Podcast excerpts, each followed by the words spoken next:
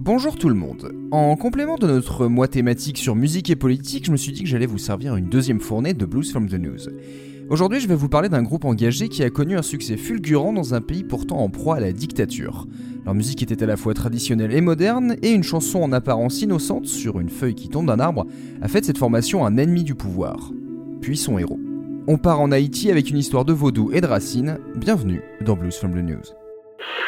You may turn your radio on soon in the morning. Sad news every day. Pour quelle raison est-ce que vous connaissez Haïti? Pour les traces de sa culture francophone, pour un tremblement de terre qui a ravagé le pays il y a dix ans, ou pour sa douloureuse histoire politique? Le vaudou peut-être? Pour ma part, Haïti me renvoie toujours aux Fujis, le groupe de rap issu de la migration haïtienne vers les États-Unis, porté par Hill et Wyclef Jean et qui a touché le monde entier au milieu des années 90. Les Fujis n'avaient pas seulement une rappeuse chanteuse légendaire, des tubes à la chaîne, ils ont aussi distillé dans leur musique leur patrimoine haïtien, leur créole et leurs références vaudou. Mais sur place, un groupe local s'est déjà affirmé à l'aube des années 90, notamment avec cette chanson.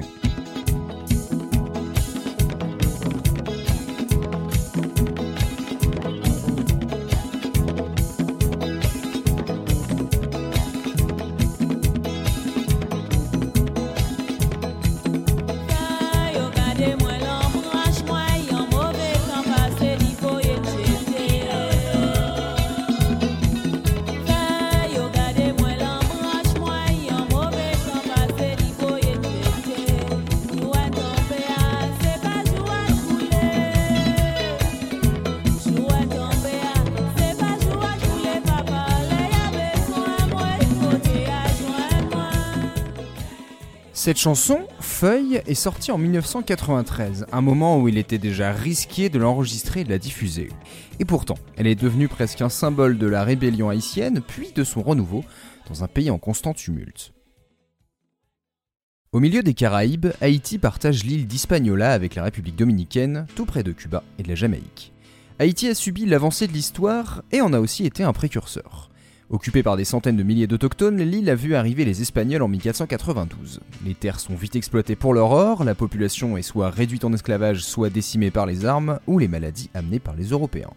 L'étape suivante, c'est la traite des Noirs, déportés d'Afrique pour amener de la main-d'œuvre forcée vers le Nouveau Monde. Entre-temps, les Français s'installent progressivement sur la partie ouest de l'île et finissent par officialiser leur présence. L'Espagne renonce à ce bout de territoire et en 1697 naît la colonie de Saint-Domingue. Le siècle suivant sera prospère. La monarchie française est au cœur des conflits en Europe et glisse doucement vers sa chute, mais Haïti est sa principale source de richesse en Amérique, notamment grâce au sucre. Les déportations d'Africains sont de plus en plus massives et même en pleine révolution, la France continue son commerce triangulaire florissant. Or, les esclaves, qui sont traités encore plus mal que ce que préconise l'immonde Code Noir, sont maintenant en surnombre, ils sont 10 pour un seul blanc. Et en parallèle, l'élan démocratique en métropole française mène à une première abolition de l'esclavage qui s'applique dans les colonies. En Haïti, un ancien esclave devenu lui-même propriétaire d'esclaves est nommé gouverneur à vie, Toussaint l'Ouverture. Et après avoir écarté les menaces espagnoles et anglaises, il veut que Saint-Domingue devienne autonome. Une constitution est même promulguée en 1801, ce qui attire les foudres d'un certain Napoléon au pouvoir depuis peu. Il lance une opération pour reprendre le contrôle de l'île, arrêter Toussaint l'Ouverture et rétablir l'esclavage. Le gouverneur est capturé, mais la révolution est en cours. Les Haïtiens de force se défendent des Français, et l'ironie fait que ce sont les soldats colons qui vont cette fois être décimés par la maladie, en l'occurrence la fièvre jaune. Porté par Jean-Jacques Dessalines, ancien lieutenant de l'ouverture, l'armée insurrectionnelle bat ses occupants et le 1er janvier 1804 annonce l'indépendance d'Haïti. C'est le deuxième pays du continent à s'émanciper officiellement après les États-Unis et surtout la première indépendance d'un peuple d'anciens esclaves noirs qui ont chassé leurs maîtres. Mais la France fera payer très cher sa liberté à Haïti, 150 millions de francs de dettes qui vont bloquer le développement du pays jusqu'à la fin du 19e siècle, et en fait bien au-delà. Haïti subit la domination des Occidentaux, de l'Europe puis des États-Unis et cultive une instabilité politique où les chefs d'État, parfois sauveurs, ont la fâcheuse tendance à devenir eux-mêmes dictateurs. Dessalines, premier empereur à vie d'Haïti en 1804, sera assassiné par ses opposants politiques à peine deux ans après. Les coups d'État et insurrections vont se répéter au 19e et au 20e siècle. Un des très rares régimes qui a duré, c'est malheureusement la domination de la famille Duvalier avec le père François, surnommé Papadoc, puis son fils Jean-Claude, successeur imposé, qu'on a appelé Baby Doc, et qui dure de 1957 à 1986. Le pays est alors ruiné et la transition est surtout source de violence, où les militaires pro-Duvalier continuent de semer la terreur. Il faudra trois ans pour qu'enfin Haïti connaisse des élections démocratiques. Et c'est un ancien prêtre, Jean-Bertrand Aristide, qui est élu. Un homme politique de centre-gauche qui n'a ni le soutien des élites, de l'armée, de l'église ou du voisin américain. À peine six mois après son investiture en février 91, Aristide subit un coup d'état militaire mené par le général Cédras et doit fuir vers l'étranger. C'est le retour du chaos habituel. Mais il ne faudrait pas que cette rapide chronologie politique résume seule l'histoire du pays, car les nombreux bouleversements qu'a connus Haïti ont forgé une culture propre et hétérogène. Un mélange sur long terme de traditions africaines, de vaudou, d'une langue française qui a évolué en créole, des sonorités afro-caribéennes et des influences venues des États-Unis. Richard August Morse est né à Porto Rico et a grandi aux États-Unis. Lors de ses études à l'université de Princeton, il chante dans un groupe, The Groceries, qui mélange des sons new wave, punk rock avec des éléments de musique caribéenne. Il veut pousser le concept et sur les conseils d'un producteur part s'installer à Port-au-Prince, la capitale haïtienne, pour mieux connaître l'héritage local. Immigré privilégié dans un pays appauvri, il parvient à seulement 30 ans à obtenir la gestion d'un immense hôtel, l'hôtel Olofsson, pour une durée de 15 ans. Il remet en ordre le bâtiment et décide pour divertir la clientèle d'engager une troupe de danse folklorique locale. Cette troupe va devenir officiellement un groupe de musique en 1990. Leur nom RAM, pour les initiales de Richard August Morse. Et Ram va reprendre les influences de son créateur, mais adaptées au bagage culturel haïtien. Le groupe va ainsi perpétuer une sorte de tradition locale, la musique racine. Cette musique racine, bizarrement, on la comprend mieux avec un anglicisme, la musique roots. Autant dire une musique qui vient du peuple et qui là s'inspire des rituels de la religion vaudou et du folklore, en y incorporant des styles plus récents. La musique racine prend dans le cérémonial du vaudou les percussions omniprésentes, nombreuses et très rapides.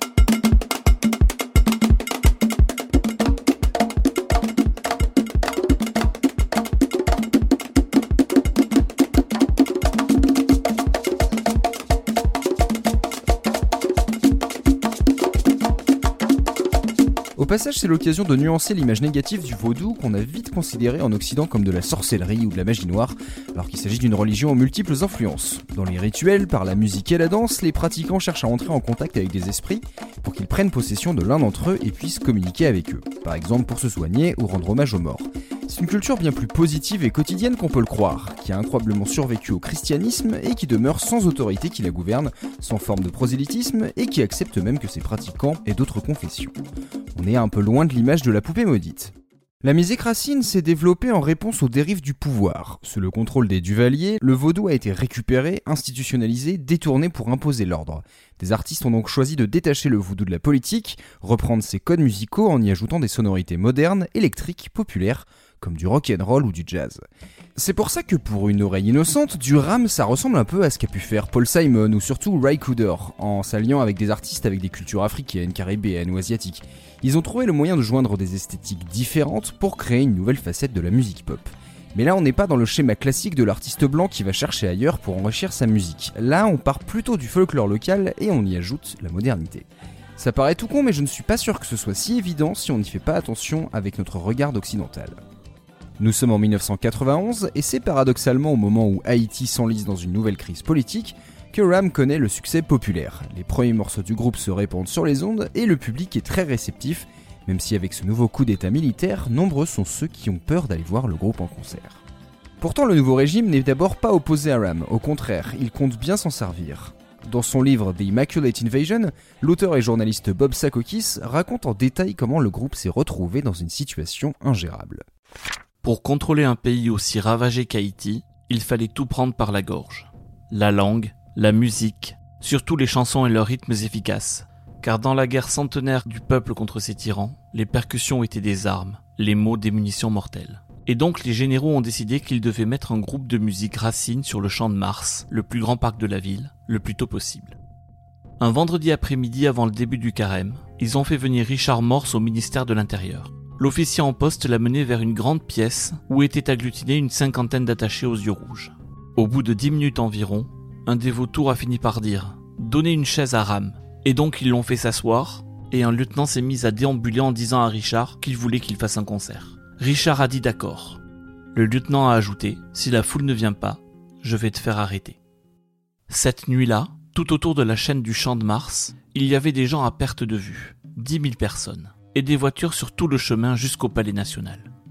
La scène était encerclée par l'armée haïtienne. Un groupe de soldats lourdement armés et casqués, et deux camions remplis de renforts étaient garés dans la rue. Quand Ram a commencé à jouer, Toute personne dans le public qui levait les mains en l'air pour danser était encerclée par des flics en civil et traînée ailleurs.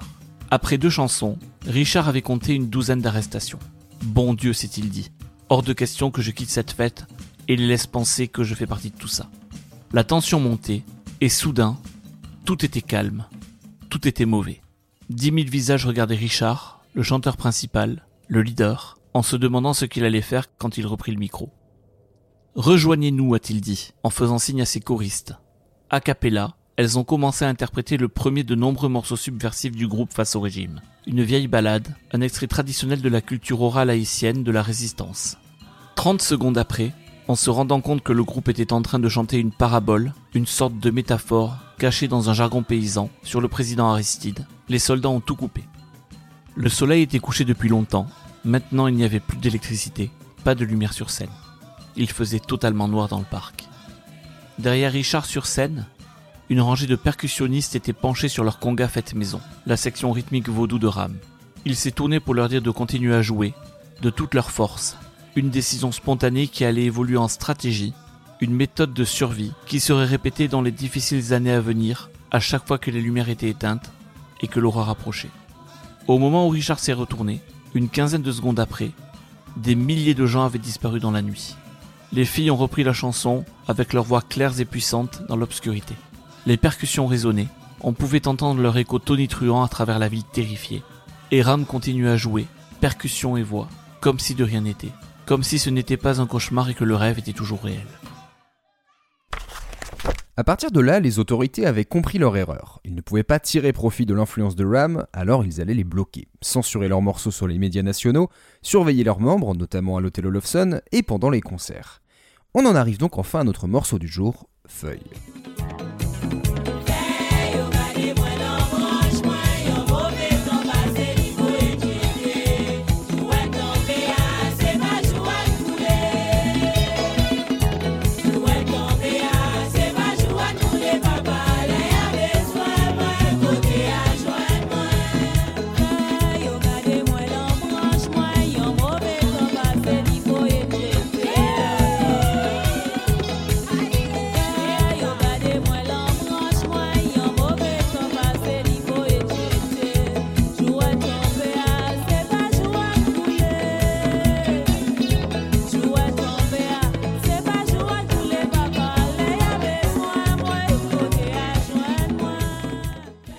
Feuille est un chant traditionnel à la sauce racine, sa musique et ses paroles sont tirées du folklore. Feuille est à la fois dansante, plutôt joyeuse avec sa gamme majeure, il y a des chœurs, ses fédérateurs, et en même temps un peu lancinant, avec le chant qui s'étale.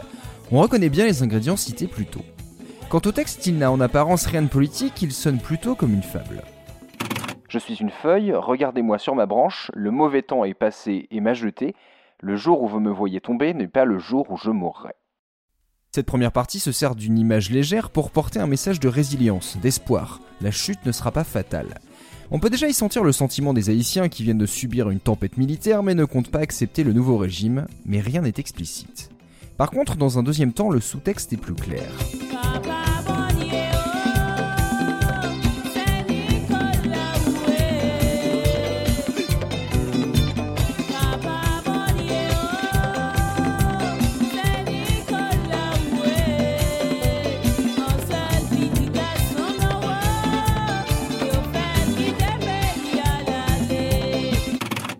Mon père, quand ils auront besoin de moi, où est-ce qu'ils me trouveront? Dieu et Saint-Nicolas, je n'ai qu'un petit garçon et ils lui ont fait quitter le pays.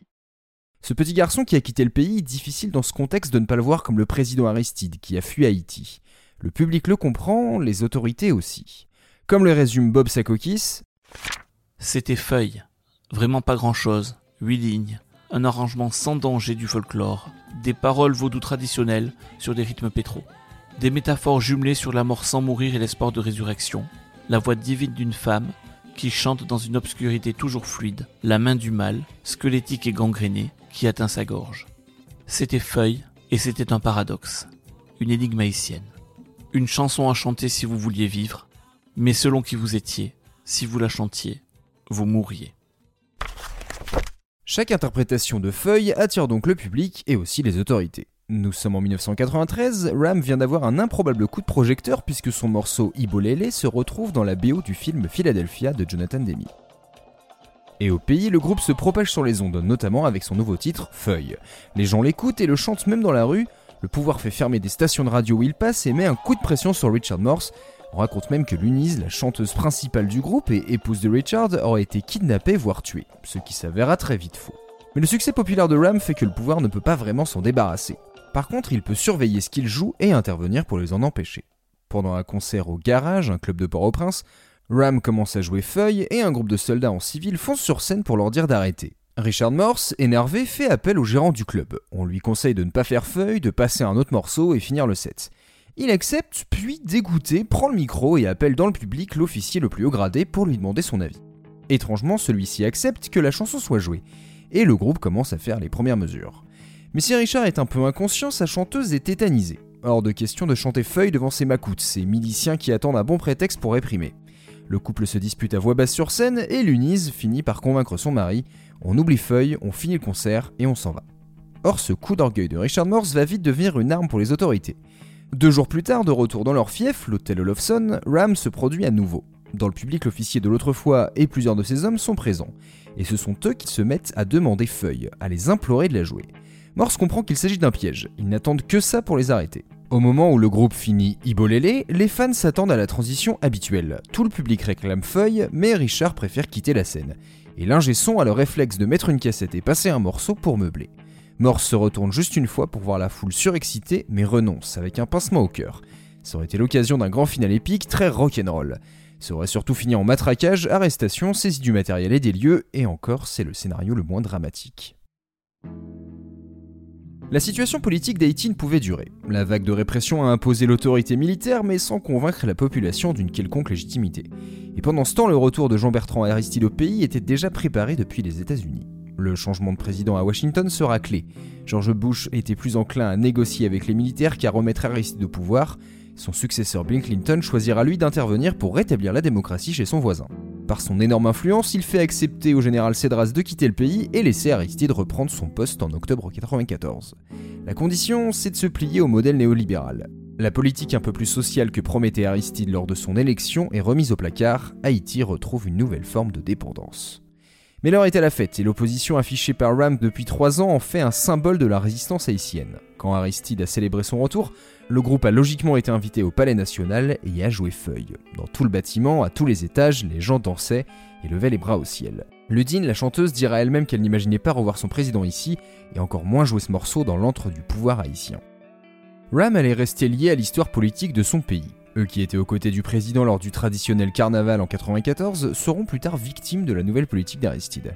Richard Morse s'est vite écarté du gouvernement, déçu du virage pris par le pouvoir avec son nouveau parti.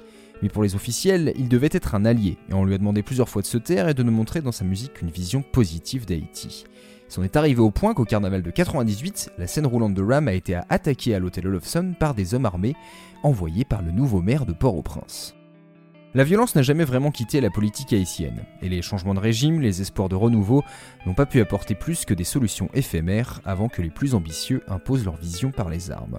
À l'heure actuelle, depuis l'assassinat du président Jovenel Moïse en 2021, Haïti n'a toujours pas de chef d'État.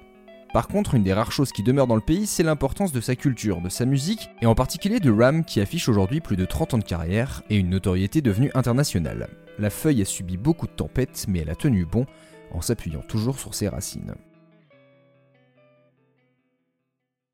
Merci d'avoir écouté cet épisode de Blues from the News. S'il vous a plu, n'hésitez pas à le partager, à nous en parler et à mettre un petit commentaire sur votre appli favorite. Il aura pris un petit peu plus de temps que prévu, mais j'avais beaucoup de choses à aborder. Un grand merci à Dodeuil, que vous connaissez peut-être pour 4 garçons dans le podcast, qui m'a gentiment prêté sa voix pour les extraits du livre. On se retrouve courant octobre avec les prochaines tartines, je vous souhaite une excellente digestion, et à très vite. Salut